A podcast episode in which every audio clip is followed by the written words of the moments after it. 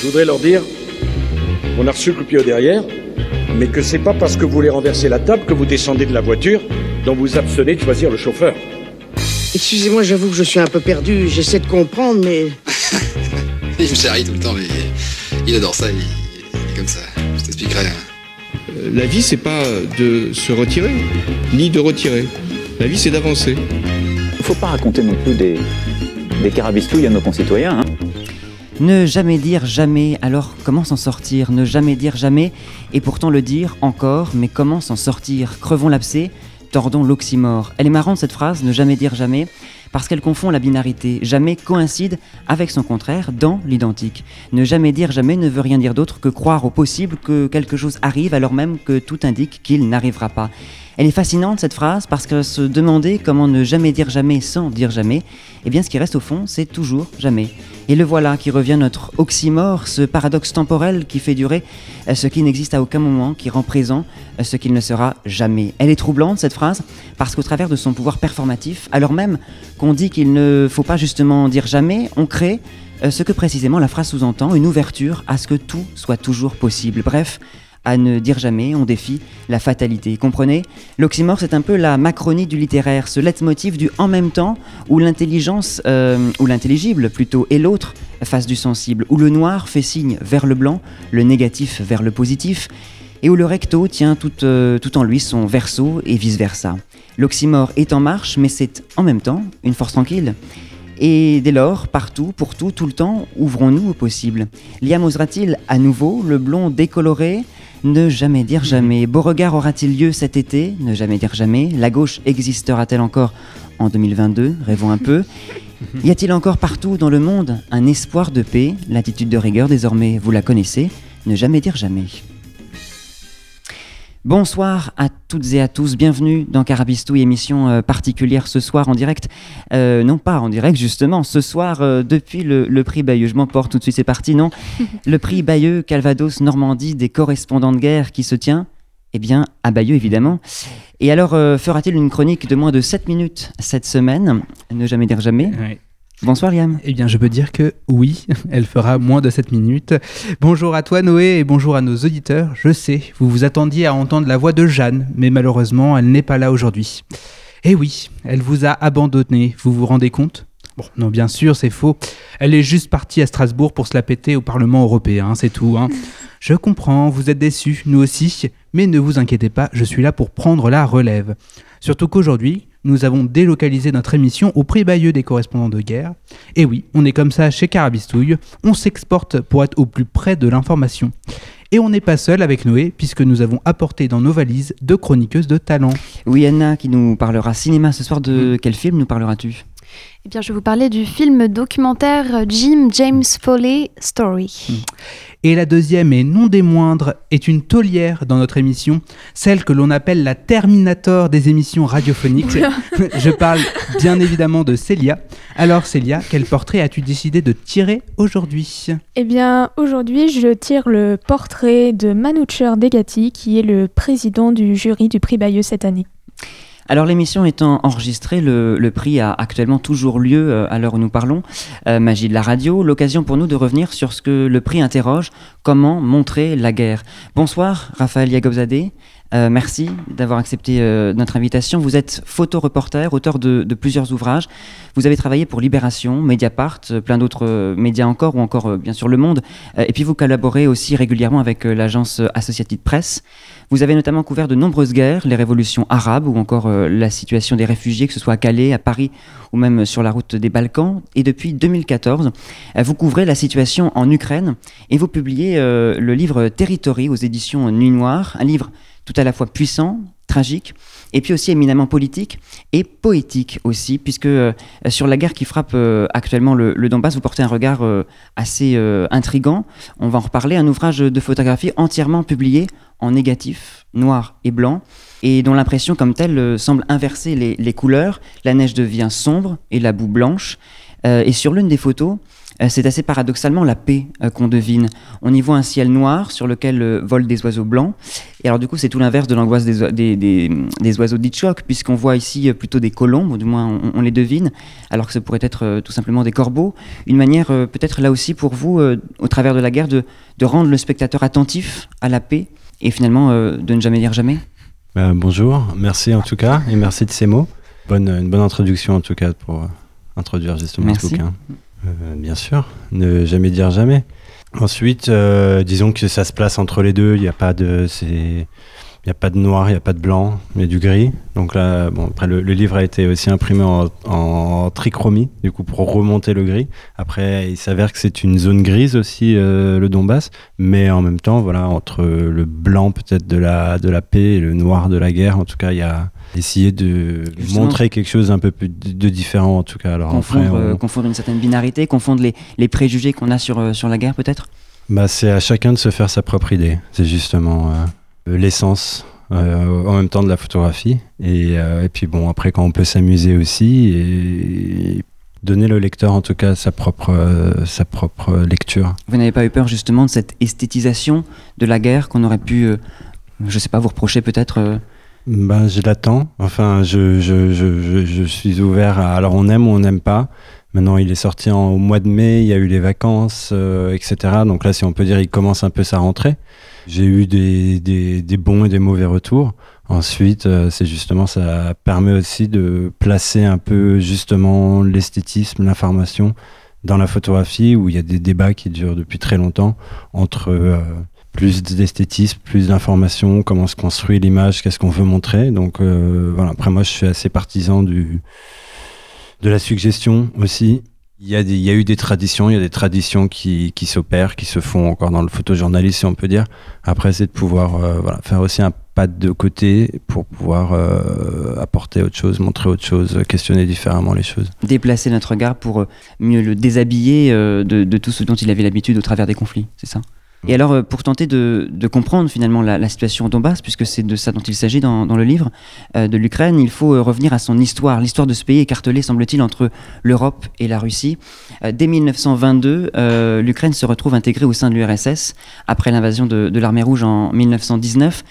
Depuis 2014, euh, le pays reste fortement divisé entre l'Ouest, qui soutient le nouveau pouvoir plus proche de l'Europe, et l'Est du, pays, majoritairement russophone, euh, et russophile, semble-t-il. Après un, semblant de, calme dans l'Est de l'Ukraine, euh, on a vu euh, réapparaître des conflits. Euh, la situation depuis juillet euh, a recommencé à s'aggraver sur tous les fronts, aussi bien militaires que politiques et médiatiques. Envisagez-vous, comme euh, de nombreux médias, et là je parle plutôt aux connaisseurs du, du pays, celui qui est allé sur le terrain, est-ce que vous envisagez, comme de nombreux médias paraissent le laisser penser, la possibilité d'une future partition entre l'Ukraine, entre ces deux, ces deux oppositions, une division de l'Ukraine? Je je sais pas du coup comme je je suis un homme de terrain et pas un homme politique. Ensuite euh, oui alors maintenant euh, là vous l'avez très bien décrit la situation c'est bien après six ans de conflit on arrive à peu près à pouvoir décrypter un peu ce qui se passe là-bas. Après moi je me suis un peu déconnecté avec l'Ukraine si on peut dire depuis deux ans. Je suis retourné euh, dans le Moyen-Orient que j'avais justement en fait délaissé pour les pays de l'Est. Donc je suis très brièvement ce qui se passe, je suis toujours connecté avec la situation en Ukraine.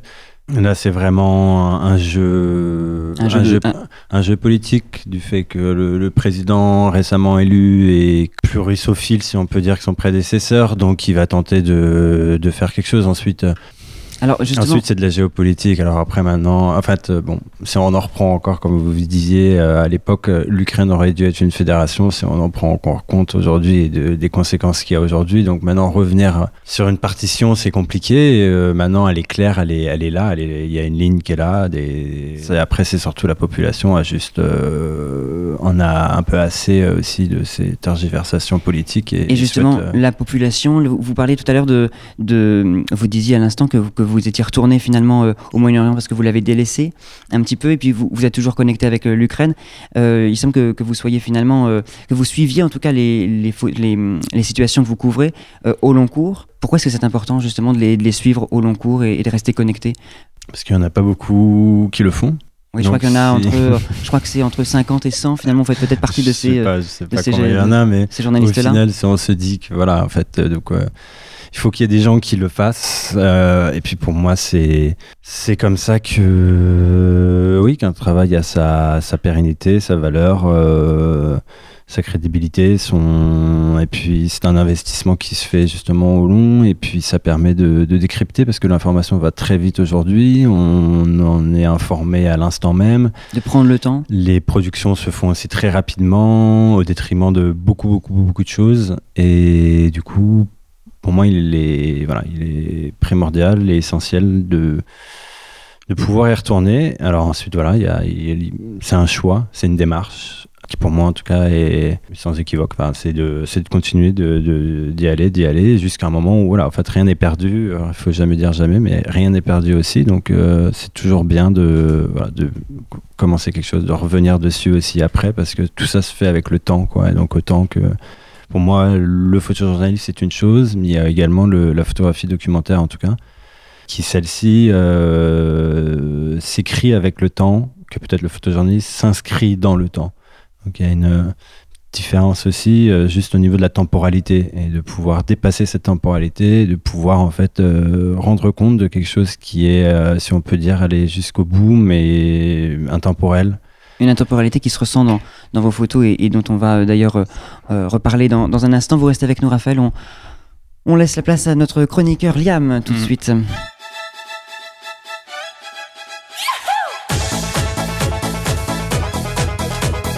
Bon anniversaire les petits indiens. Bon anniversaire les petits cow-boys. Et Eh oui, rebonjour, c'est encore moi. J'es- J'espère que je vous ai pas trop manqué. Je ne pouvais pas échapper à mon petit running gag sur le fait de fêter l'anniversaire de mes deux comparses d'amour. J'espère que vous avez apprécié cet anniversaire façon Buffalo Grill. Alors, ça fait quoi? Merci, merci, c'est gentil. Ça fait quoi Une bonne trentaine de secondes que ma voix ne vous a pas chatouillé le nerf auditif? Et je vous rassure, ne vous inquiétez pas, il y a ma chronique pour que je vous susurre des mots doux. J'ai littéralement tapé oreille composition dans ma barre de recherche pour cela. Ah, les cours de science sont bien loin les amis. Bref, ce terme n'est jamais dit que 36 fois dans mes chroniques. Nous sommes tout guillerés de vous accueillir hors des murs du studio et de mon appartement, où d'ailleurs il caille sa mère, parce que le chauffage, collectif bien évidemment, n'est toujours pas allumé. Enfin bref, là n'est pas le sujet. Nous sommes donc très heureux d'être accueillis dans la ville de Bayeux, qui rend hommage cette année encore, et ce depuis 1994, aux correspondants de guerre.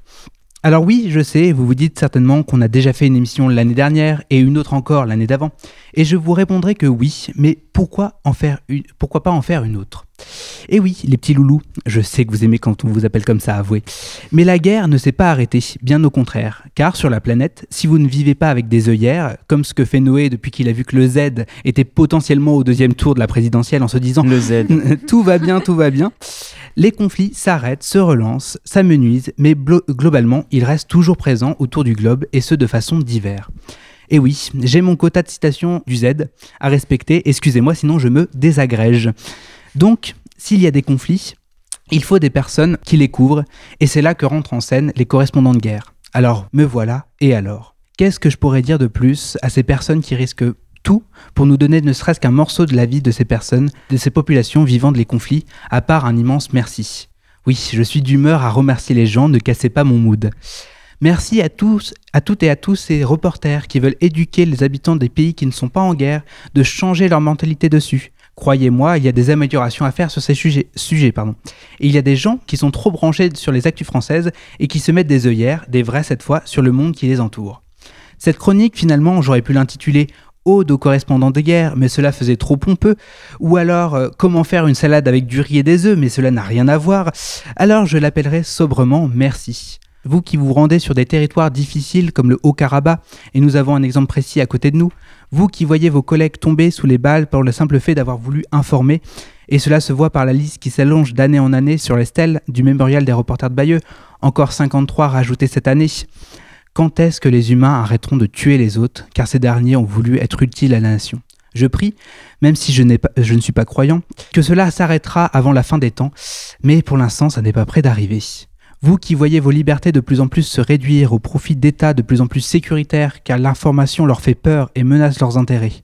Tous ces vous désignent des humains qui font un métier certes à risque mais magnifique. Et pour tous ces vous, merci. Et enfin, pour vous, Raphaël Yegobzadeh, merci. Merci. Dis donc beaucoup de merci, euh, Oui. Liam. Je l'ai dit, je suis d'humeur à, À à dire de- remercier. à remercier.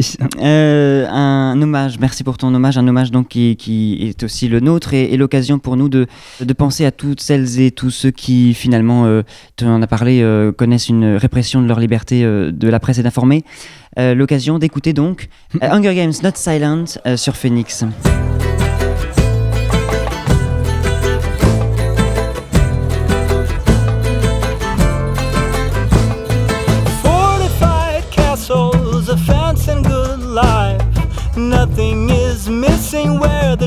Gentlemen leave their lives. Here they sleep with their power and pride. Buildings of gold and govern the poor outside.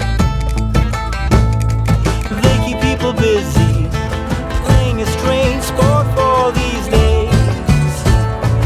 Like in the medieval times when animals fought slaves, people wrestle each other, their skin getting thinner. But games won't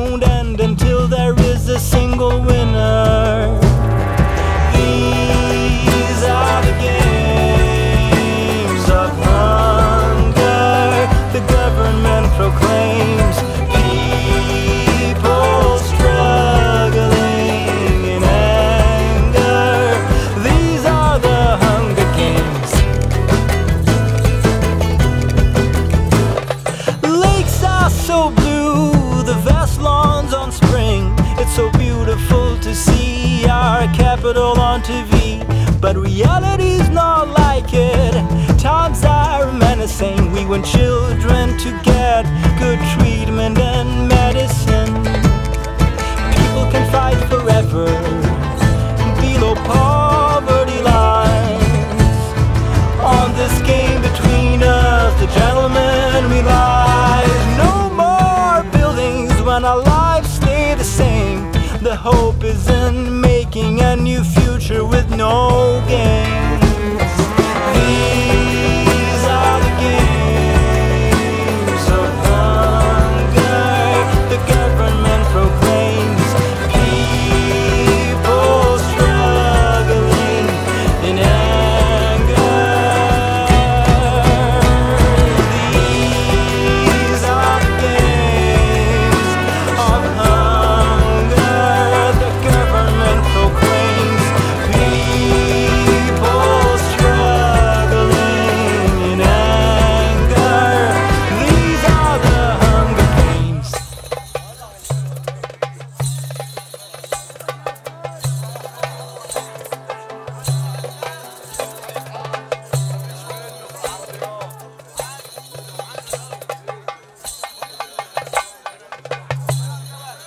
Vous écoutez Radio Phoenix, vous écoutez Carabistouille, c'était Hunger Games Not Silent, euh, d'un projet tout particulier, c'est un choix musical euh, signé Liam.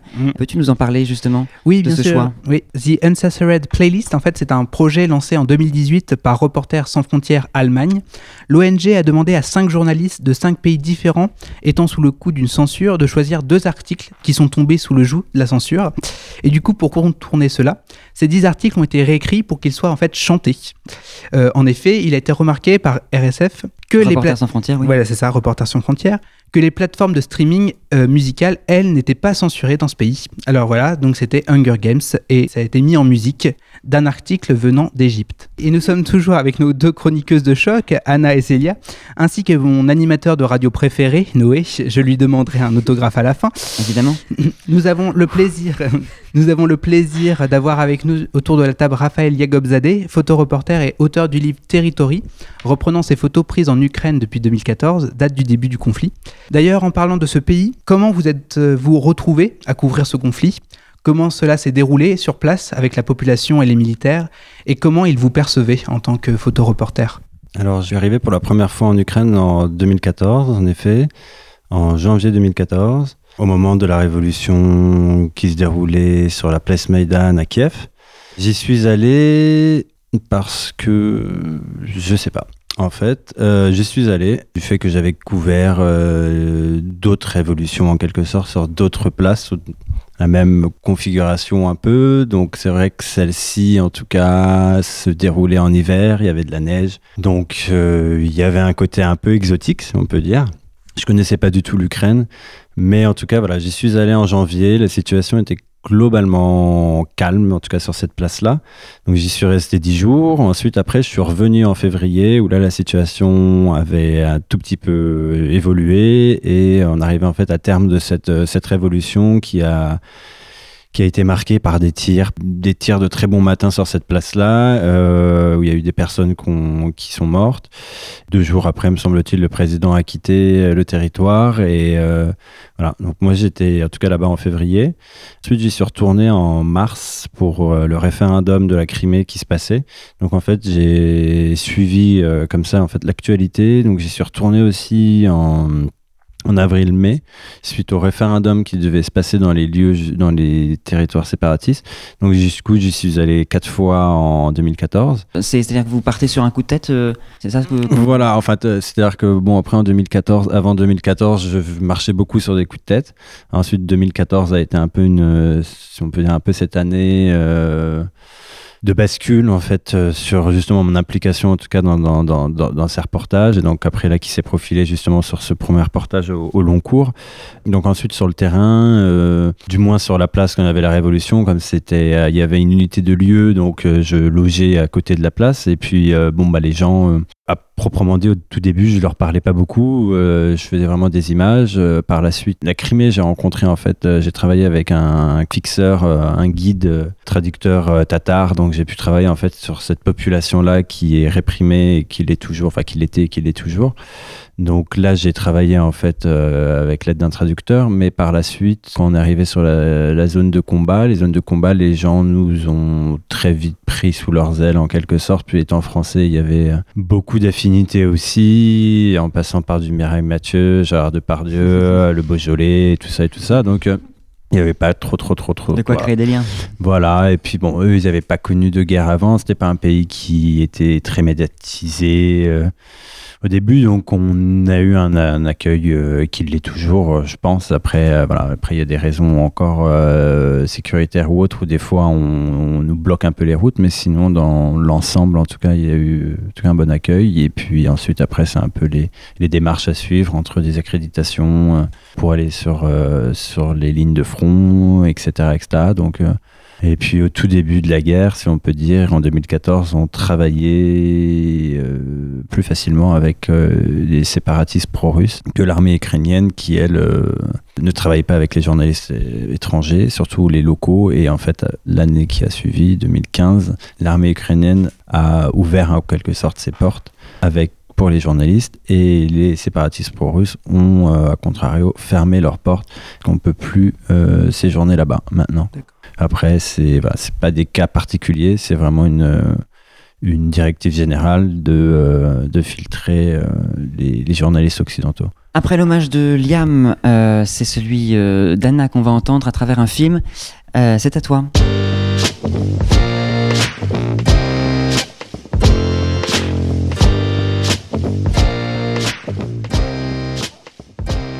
Eh bien merci Noé, bonjour tout le monde, quel bel endroit, quelle belle ville j'ai envie de dire pour nous retrouver en cette journée bien trop ensoleillée d'octobre. Plaignons-nous, mais quand même. Euh, en ce moment nous avons la chance de vous parler, d'enregistrer du festival Prix de Bayeux, donc centré comme on l'a déjà dit sur les correspondants de guerre, événement qui s'attache à rendre hommage aux reporters de guerre ainsi qu'à la transmission de la mémoire auprès des jeunes. Euh, C'est une chance pour moi de pouvoir participer à cette émission aux côtés de l'équipe euh, Carabistouille et réitérer cette expérience et notamment avoir le plaisir d'avoir parmi nous Monsieur Yagobzadeh. Euh, une nouvelle fois, me revoilà pour vous proposer un film euh, à voir ce soir. Et non, j'ai un petit peu menti. Il n'y a pas que le film sur James Foley. Il y a aussi euh, le film que j'espère que vous verrez quand vous aurez cuisiné vos pâtes à la tomate pour vous poser devant votre télé ou télévision.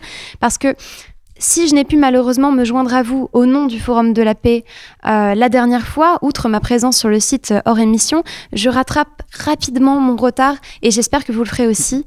Alors donc, je vous propose de voir ce film J'accuse, euh, que je voulais vous proposer à l'occasion, non pas celui que vous détestez peut-être et que j'espère que vous détestez, mais le, de, le film de 1919, j'insiste, euh, voyez-le. Comme vous le savez, j'espère, euh, l'œuvre est appuyée donc sur l'article manifeste, comme on l'entend, euh, J'accuse d'Émile Zola, écrit à l'attention de l'État pour venir en défense au général Dreyfus. Ce film muet, écrit et réalisé par Abel Dance, raconte l'histoire de deux hommes se rencontrant dans les tranchées et dont la vie, pourtant déjà entremêlée, va provoquer, lors de la mise en commun de leurs histoires, un microcosme dont la violence dénonce les horreurs de la guerre. Euh, c'est une véritable ode à la paix. Euh, ce film de guerre en revient alors, euh, en devient pardon, alors une sorte de fable poétique dont la brutalité, enfin, nous amène à songer à une manière d'envisager le monde dans sa plus grande douceur. Euh, mais passons, parce que j'imagine que vous avez noté maintenant, j'espère bien, car vous rateriez l'un des plus éblouissants films du XXe siècle. On prend note. J'espère, Noé. Euh, J'en viens enfin à me mettre au goût du jour et rentrer dans le concret. Comme je vous l'ai annoncé, pardon, ce que je veux que vous visionniez ce soir en priorité, c'est le film documentaire HBO en hommage au journalisme James Foley, dit Jim. Il se nomme Jim, James Foley, The Story. Donc ce long métrage de 1h53 minutes retrace grâce à la narration de l'ami d'enfance et réalisateur du film Brian Oakes, ainsi que plusieurs interviews avec sa famille, euh, la carrière du défunt journaliste vidéaste. Pourquoi dis-je défunt? Tout simplement parce que si ce nom euh, vous dit seulement quelque chose, mais que vous avez approximativement mon âge, non, Liam. Et vous, petit curieux, James Foley ou Foley, ce n'est pas le réalisateur de 50 nuances degrés. C'est- Ce Ah n'est oui, pas il a ça fait la blague euh, tout à l'heure. c'est, et je vais cesser de, de plaisanter dès à présent parce que ce n'est, ce n'est pas très drôle, euh, le reporter de guerre puis otage dont la vidéo d'exécution par décapitation a secoué le monde en 2014. Effectivement, c'est pas très drôle. Non, en effet, ce n'est pas très drôle. Euh, nous entrons donc dans ce documentaire plutôt intimement dans la vie du journalisme, et ce, grâce à de nombreuses vidéos d'enfance et travaux de Follet. Euh, pour vous poser les fondations euh, des nombreux événements qui sont arrivés au reporter Jim, euh, ce journaliste a commencé ses reportages en Irak, puis a poursuivi en, Af- en Afghanistan, pardon, en Libye, et enfin s'expatria en Syrie du Nord pendant les nombreux conflits militaires qui secouaient ce pays à l'époque. Euh, Jusqu'à aujourd'hui, j'ai envie de dire. Il souhaitait pouvoir euh, rendre possible la diffusion des actualités euh, en tant que journaliste et vidéaste. La description que font ses proches de sa pratique journalistique est celle d'un homme qui, en premier, fut extrêmement prudent et je, dis mes mots avec mesure, bien évidemment, à mesure poursuivi ses, interventions pardon, avec plus de confiance du fait d'avoir établi de bons rapports avec les civils syriens. Euh, ce dernier, pardon, était alors un, un correspondant de guerre réputé qui travaillait en collaboration avec Global Post et France Presse. Mais un jour, ses proches comprirent qu'il ne reviendrait plus à New Hampshire, le jour même de, Thanksgiving, alors qu'il était à bord d'un taxi, des terroristes kidnappèrent Follet en le contraignant à monter à l'arrière d'un fourgon. Et ses derniers échanges avec sa famille furent une semaine avant l'incident, euh, qui subirent alors un silence, aucun retour du reporter pendant deux ans. Euh, il fut un otage de Daesh pendant deux longues années, à l'issue desquelles il fut assassiné à Raqqa le 19 août 2014. Euh, son assassinat, filmé, euh, bouscula le monde entier et je crois d'ailleurs que ce documentaire dont je vous parle a été présenté euh, d'ores déjà par le prix de Bayeux en 2016, mais je tenais à vous en parler. Il s'agit pour moi de la mémoire et seulement aujourd'hui, je commence à mon échelle à coller les morceaux entre eux, c'est-à-dire à comprendre par exemple qu'à l'époque, alors que j'avais seulement 12 ans, donc pendant le mandat de Barack Obama, euh, les États-Unis, qui avaient refusé de verser les rançons réclamées par l'État islamique, ont été immensément critiqués, mis à mal du fait de la manière dont ils avaient géré cette crise et les, les échanges qu'ils avaient avec euh, les djihadistes. Euh, Aujourd'hui, si Follet n'est pas oublié, s'il ne doit pas être oublié, il en reste néanmoins un immense traumatisme. Il semble que, comme le disait Florence Aubenas, que nous avons vu avec Noé et Cécé, ma petite Célia, euh, pendant le forum de la paix, si être journaliste était avant le bouclier de protection, du fait d'avoir des étiquettes sur les voitures, et c'était vraiment euh, une manière de, de- de- de ne pas recevoir toutes ces, toutes ces violences, pour la citer, c'est aujourd'hui devenu une cible. Il y a moins de repères, moins de lois, plus de craintes, et c'est pourquoi il est plus il est plus urgent que jamais pardon, de rendre hommage à tous ceux dont la vie est mise en danger chaque jour au nom du partage médiatique et de l'information. C'est terminé pour moi et j'espère qu'il n'en sera pas de même pour les journalistes. Merci beaucoup Anna pour cette recommandation cinématographique. Je le répète, Jim The James Foley Story. j'espère que je le prononce bien, C'est très bien, c'est très bien. qui, je l'espère, pourra ravir nos auditeurs les plus cinéphiles et qui donnera l'envie à ceux qui regardent peu de films comme moi de se plonger allègrement dedans. En lien justement avec ce film, euh, qui raconte malheureusement l'assassinat euh, d'un journaliste, j'aimerais vous poser une question, Raphaël, sur vos sentiments lorsque vous êtes appelé euh, sur les conflits et lorsque vous êtes en son cœur. Est-ce que la peur fait partie de votre quotidien de photoreporter ou est-ce qu'il y a paradoxalement de l'excitation à retourner sur le terrain? Quel sentiment prédomine chez vous lorsque vous êtes appelé? Euh, La peur, ouais. Oui, parce que s'il y, en a plus, c'est là où les, les problèmes s'opèrent. Enfin, vaut mieux avoir peur, c'est. Elle est bonne conseillère. Elle est très bonne conseillère. Mais l'excitation, euh, vient après, quoi. D'accord. Territory, votre, votre livre dont on parlait euh, juste avant, euh, est un livre avec lequel vous, vous semblez jouer sur les apparences, euh, puisqu'on découvre un, un univers de science-fiction irréel où, où les visages disparaissent pour laisser euh, transparaître la dureté euh, des traits euh, humains. Euh, en quoi révéler ces apparences, euh, montrer l'artificialité, nous en dit un peu plus sur le réel de la guerre? En fait, avec ce, ce livre-là et à peu près comment peut-être les autres projets, pour ma part, vont s'opérer, c'est de pouvoir justement euh, créer des questionnements en fait lors de la lecture de des, des images. Donc euh, toute imagerie au final aujourd'hui. Très, tout, tout va très vite, tout, tout, est, tout est pareil, tout est semblable. glacer, justement, sur Donc, papier glacé en l'occurrence donc en fait, c'est de pouvoir euh, en fait, questionner en fait, c'est-à-dire qu'au-delà de, au-delà d'une image, euh, c'est de se poser les bonnes questions. Donc au-delà d'une image, d'accord, très frappante, euh, une image de guerre. Bon, euh, voilà, on parlait de cinéma avant. Il y a euh, aujourd'hui au cinéma, il y a, on voit plein d'i- d'images euh, atroces. etc. Sur nos, téléphones aussi, les réseaux sociaux. Mais en même temps, c'est bon, c'est des images en couleur, c'est des images sous les mêmes formats. Et donc du coup, d'user en fait des, des, des médiums différents, des appareils différents, des pouvoir montrer autre chose et de pouvoir justement euh, questionner en fait le lecteur sur euh, bah, déjà euh, sur son médium, la photographie. Qu'est-ce que c'est la photographie? La photographie, c'est pas juste appuyer sur un bouton. Les auditeurs, en tout cas, sont très jeunes, mais du moins, voilà, la photographie est arrivée à peu près dans les années, la photographie digitale dans les années 2000. Ça fait à peine 20 ans et la photographie existe depuis 200 ans. Donc, il y a, il y a eu un gros bouleversement euh, au, au sens stricto sensus de la photographie. Et c'est de pouvoir euh, apporter autre chose et, questionner différemment. Et aussi, notamment, l'éditeur par lequel je suis passé, les éditions Nuit Noire, c'est une jeune euh, maison d'édition. Et il était aussi question de pouvoir, euh, voilà, par le biais de cette imagerie-là, toucher un public euh, plus jeune, qui irait pas forcément sur des sujets comme ça, sur la guerre, et encore moins peut-être sur des sujets, enfin sur des livres photographiques. Et c'était justement encore de pouvoir, euh, voilà, euh, sortir aussi un peu des carcans euh, du livre classique, du livre photo, une, une page blanche, une photo, une page blanche, une photo, où on s'embête un peu à la longue et donc de pouvoir euh, jouer avec euh, voilà des impressions différentes, des papiers différents et une texture et une, une, lecture aussi euh, différente du livre photo classique. Et sur la plupart justement des, photos, vous semblez fixer le, en tout cas jouer sur ce caractère de, fixation de l'image. On ne voit plus, vous en parliez, une guerre comme on les voit au cinéma soudaine. On ne voit plus la brutalité fulgurante de la guerre, mais on la voit euh, figée. Est-ce que c'était euh, pour vous une manière de, représenter euh, la violence sur sa longueur, sur l'épuisement de ce conflit du, au Donbass qui, dure quand même depuis euh, 2014 Oui, tout à fait. Après, il bah voilà, c'est un peu de rendre aussi les choses intemporelles. Donc, oui, de, ce qui s'est passé hier, aujourd'hui, et peut-être ce qui se passera demain, mais c'est de pouvoir, voilà, l'ancrer différemment, de se faire vraiment sa propre idée et de décrypter différemment, c'est de pouvoir extraire. Alors après, le choix des photos, euh, il y a eu une un choix esthétique et un choix informatif. Donc en fait, euh, les deux, on a enfin, c'était aussi de pouvoir euh, aussi un peu les deux, qui est qui est quand même voilà une, image qui apporte une information et qui en même temps, du fait de sa de ce rendu là, de ce traitement, que ça soit aussi lisible.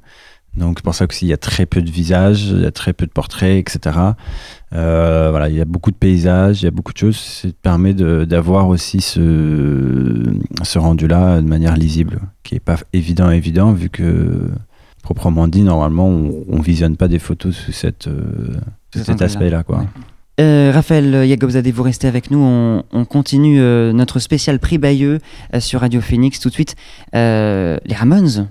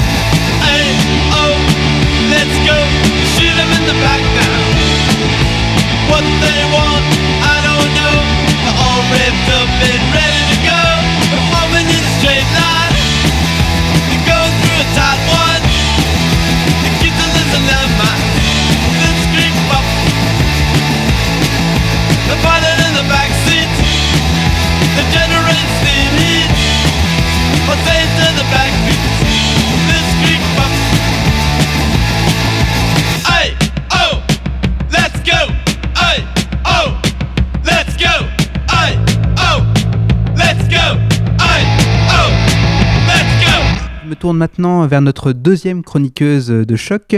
Je veux bien évidemment parler de Célia. Elle nous revient aujourd'hui avec le portrait d'un homme dont le nom ne vous sera pas étranger si vous êtes intéressé au prix Bayeux de cette année. Célia, c'est à toi.